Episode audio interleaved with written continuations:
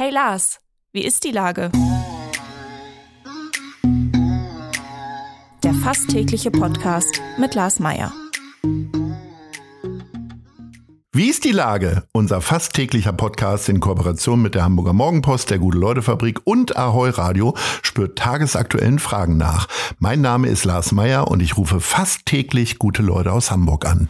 Unser Partner, der das diese Woche möglich macht, ist Bäderland. Entdecken Sie an zehn Standorten in Hamburg Saunawelten zum Abschalten und Genießen. Das war Werbung. Herzlichen Dank. Heute befrage ich die kaufmännische Geschäftsführerin der Gasnetz Hamburg GmbH, Gabriele Eggers. Ahoi, Frau Eggers. Moin, moin. Frau Eggers, Energie, Wärme, Heizung, das sind so die Themen gewesen, die wir genau vor einem Jahr hatten. Und zwar alle mit ein bisschen äh, Schweiß auf der Stirn sozusagen, weil wir Sorge hatten, äh, dass es nicht warm genug wird. Ähm, die Themen sind jetzt anderen gewichen. Ähm, äh, gibt es denn immer noch Probleme mit der Versorgung oder ist alles klar? Naja, Probleme würde ich es nicht nennen. Ähm, es ist, es sieht gut aus, ähm, was äh, insbesondere ja die Füllstände der Speicher angeht.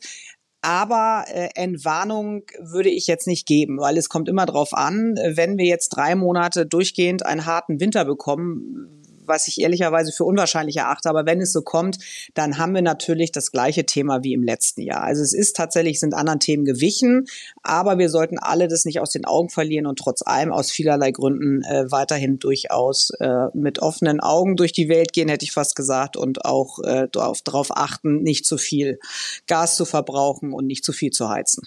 Gab es Momente, wo Sie äh, lieber bei einem äh, Solarbetrieb gearbeitet hätten? In der ganzen öffentlichen Diskussion?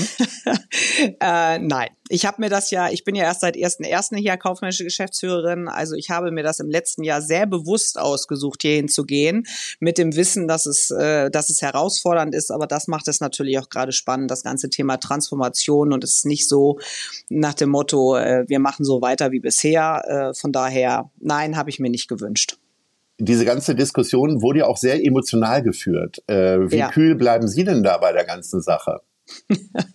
da ich ein emotionaler Mensch bin, ähm, sicherlich auch durchaus das ein oder andere Mal ein wenig emotionaler aber vor dem Hintergrund, äh, sag ich mal, des, der, der Sachkenntnis, die ich mir durchaus äh, zutraue äh, oder zuspreche, natürlich möglicherweise ein wenig sachlicher als der ein oder andere von meinen Freundinnen und Freunden, auch mit denen ich ja, sicherlich das ein oder andere Mal diskutiert habe. Die Sachlichkeit ist Ihnen ja quasi schon in die berufliche Wiege gelegt worden, dadurch, dass Sie Bankkauffrau und Juristin sind. Ja. Wie kann man sich denn bitte so trockene Sachen aussuchen? Auch noch hintereinander alles äh, weggelernt. Und wenn ich Ihnen dann noch sage, dass ich eigentlich Steuerberaterin werden wollte und Ach, ja noch zwischendurch bei der Steuerberatung gearbeitet habe, ja, wahrscheinlich braucht man gerade, wenn man ein emotionaler Mensch ist, als Ausgleich ein bisschen was Sachliches und Trockenes, wobei ich immer sage, Jura ist meinen immer alle, es ist so trocken, aber eigentlich ist es total spannend, weil äh, im täglichen Leben widerfährt uns eigentlich immer irgendein juristisches Thema und äh, von daher äh, ist es viel, viel spannender, als viele meinen.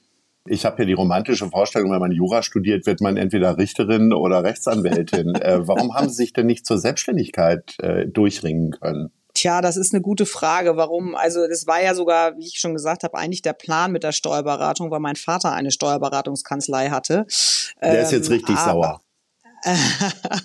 ja, der hat es mit Fassung, der hat es mit Fassung getragen. Ne? Hauptsache, das mhm. Kind ist glücklich.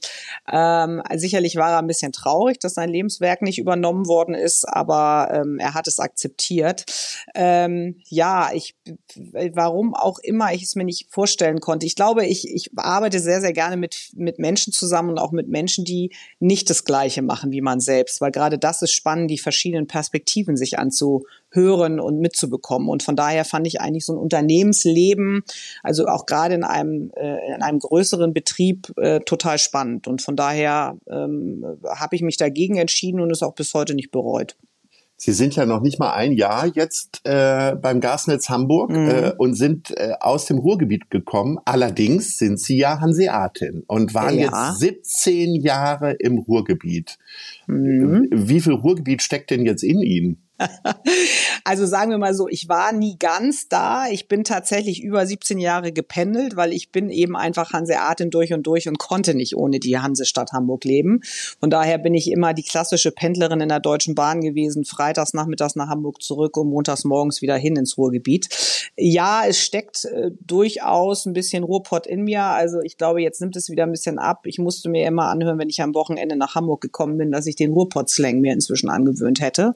Ich glaube, er geht wieder ein bisschen, er geht wieder ein bisschen raus, aber ähm, das, was ich immer am Ruhrpott geschätzt habe, ist der, ich sage mal, die Kodderschnauze, das Herz auf der Zunge und äh, man wusste immer, woran man ist. Und von daher ähm, das habe ich mitgenommen, wenn ich es nicht so selbst in mir schon vorher drin hatte. Deswegen habe ich mich da auch immer sehr wohl gefühlt. Ähm, aber ich muss schon sagen, ich bin auch wieder sehr froh und glücklich, dauerhaft in Hamburg zu sein.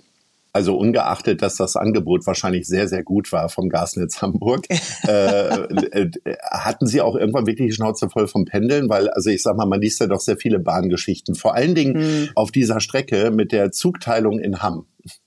Nein, die habe ich nie mitgenommen. Ah. Äh, ich habe immer nur, ich habe immer nur den IC von Dortmund nach Hamburg mitgenommen. Ich, äh, was die Sache nicht unbedingt besser macht, aber ich, ich sage mal, ich, ich könnte, glaube ich, ein Buch schreiben über die Erlebnisse, die ich in 17 Jahren Deutsche Bahn ähm, gemacht habe. Äh, ja, also es ist immer erstaunlich, was man so mitmacht, wenn man es gewohnt ist. Also ich äh, habe das immer als nicht besonders schlimm erachtet, äh, diese Pendelei, weil ich auch gesagt habe, ich habe meinen Job immer gerne gemacht. Ich habe die Leute dort sehr gerne gemocht. Ich hatte eine super Arbeitsatmosphäre. Ich hatte einen super Chef immer über die ganzen Jahre. Ich sage mal, ich bin immer so ein bisschen mit ihm mitgegangen in die ganzen verschiedenen Positionen, so im Windschatten, wie ich es immer gesagt habe. Und von daher habe ich das nie in Frage gestellt. Ich stelle jetzt natürlich fest, wo ich hier in Hamburg bin und nur eine Dreiviertelstunde oder 30 Minuten zur Arbeit fahre. Ähm, oh Gott, oh Gott, wie habe ich das eigentlich die ganzen Jahre gemacht? Aber ich habe das nie groß hinterfragt. Ich habe gesagt, irgendwann wird der Punkt kommen, wo sich was anderes ergibt. Aber ich habe auch nie aktiv in Hamburg gesucht. Das muss ich auch sagen. Ich habe das immer, ja, hingenommen.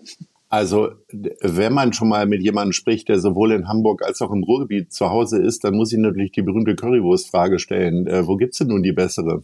Naja, also ich jetzt hier, hier hört ja hoffentlich keiner aus dem Ruhrpott zu, würde ich natürlich Nein, mal sagen in nee, Hamburg. Nee, außer Carsten Broster. natürlich in Hamburg. Ja, und wo? Haben Sie einen bestimmten Ort, wo Sie sich Ihre Currywurst holen oder sind Sie gar nicht so ein Currywurst-Freak? Ach doch, ich esse schon ganz gerne, ich esse schon ganz gerne die Currywurst. Hab sie gerade im Übrigen am Samstag bei St. Pauli mal wieder gegessen, als ich im Stadion gewesen bin. Ja. Als HSV-Fan muss ich im Übrigen sagen. Oh. Aber, ähm, oh. aber da war die Currywurst Aber dann haben Sie ja endlich mal schönen Fußball gesehen. Das ist doch toll. ja, ich, ja, ich gebe es ungern zu, aber es ist tatsächlich so, ja. Kommen wir noch mal zurück zu dem Gas. Also das mhm. hatte ja vor allen Dingen ja politische Gründe, warum äh, Gas auf einmal so umstritten war. Sehen Sie das trotzdem als Energieträger der Zukunft? Nein, das äh, fossile Erdgas ist sicherlich kein Gas der Zukunft. Ähm, es ist, stellt sich natürlich die Frage, und darüber kann man sich trefflich streiten, äh, in, in welchem Zeitrahmen die Transformation stattfindet. Aber das Gas äh, so in der Form nicht äh, äh, der Energieträger der Zukunft ist. Ich glaube, da sind wir uns alle einig. Äh, es wird aber dazu hingehen, dass Wasserstoff natürlich ein großes Thema sein wird. Auch da ist die Frage äh, rein im industriellen Bereich oder doch vielleicht auch nochmal im, im, im Haushaltsbereich, wobei auch da glaube ich, muss man äh, ehrlich sein, dass das auch nur in einem geringeren Umfang zutreffen wird. Aber ähm, Wasserstoff im Industriebereich wird ein großes Thema sein. Aber Erdgas, fossiles Erdgas, das sicherlich äh, wird äh, irgendwann Geschichte sein. Bedeutet das, dass Sie sich selber quasi arbeitslos machen? Ist das Ihre Aufgabe? Nein, das ist natürlich nicht unsere Aufgabe. Unsere Aufgabe ist, die Transformation so erfolgreich hinzubekommen, dass wir ähm, ein, ein, auch nicht den gesamten Teil des Netzes, das wäre auch eine Illusion, aber unser Erdgasnetz oder äh, neu gebaute Leitungen dafür nutzen, hier den, die Industrie in Hamburg mit Wasserstoff zu versorgen. Und das können wir. Wir haben die Infrastruktur, wir haben das Know-how und äh, dafür sind wir auf jeden Fall da und stehen, zur, stehen parat und von daher äh, schaffen wir uns nicht selbst ab. Also um das klar zu sagen, Sie sind auch für den Wasserstoff, für die Wasserstoffversorgung zuständig in dieser Stadt. Genau so sieht das aus. Dann wird es ja eigentlich mal Zeit für, für eine Umbenennung der Firma, oder? ja, also das ist ein guter Tipp. Wir müssen darüber sollten wir vielleicht mal hier nachdenken mit unseren Kolleginnen und Kollegen. Ähm, das macht man möglicherweise dann, wenn das eher der erste Wasserstoff durch die Netze fließt, was Ende 26 beziehungsweise Anfang 27 der Plan ist. Dann äh, spätestens wird man darüber nachdenken, ob man sich vielleicht mal Wasserstoff äh, äh irgendwie in den in den Firmennamen gibt. So, jetzt sind wir schon am Ende unseres kleinen unserer kleinen Plauderei. Und da kommen wir zu Nice oder Scheiß. Wofür haben Sie sich entschieden? Natürlich für Nice immer positiv denkend. Dann mal raus damit. ich habe tatsächlich, das gibt es schon länger in der Stadt Hamburg, aber ich habe das tatsächlich, jetzt gab es beim NDR einen, einen Bericht darüber, über den Verein ähm, Haus für Morgen. Ähm, ich weiß nicht, ob Sie schon was darüber gehört haben. Ähm, das ist ein sogenannter Begleiter, der Start in ein neues Leben. Äh, das ist eine Art Wohngemeinschaft. Ich glaube, aktuell sind dort neun, die dort leben für Menschen, die ähm, ja, Schlaganfall ist es vornehmlich, Schlaganfall gehabt haben und in einer Wohngemeinschaft leben, um gemeinsam äh, sozusagen das, das Leben zu gestalten, mithilfe von eben ähm, äh, Personal und, und Pflege, die sich um diese Menschen kümmern. Und das fand ich irgendwie, als ich das gehört und gelesen habe, fand ich eine ganz tolle Sache. Das ist ein tolles Nice, das ist eine tolle Einrichtung und ich bedanke mich für dieses tolle Gespräch. Liebe Frau Eggers, alles Gute, sowohl mit Gas als auch mit Wasserstoff. Ahoi. Vielen herzlichen Dank, Ahoi und eine schöne Woche. Dieser Podcast wird präsentiert von der Gute-Leute-Fabrik, der Hamburger Morgenpost und Ahoi Radio.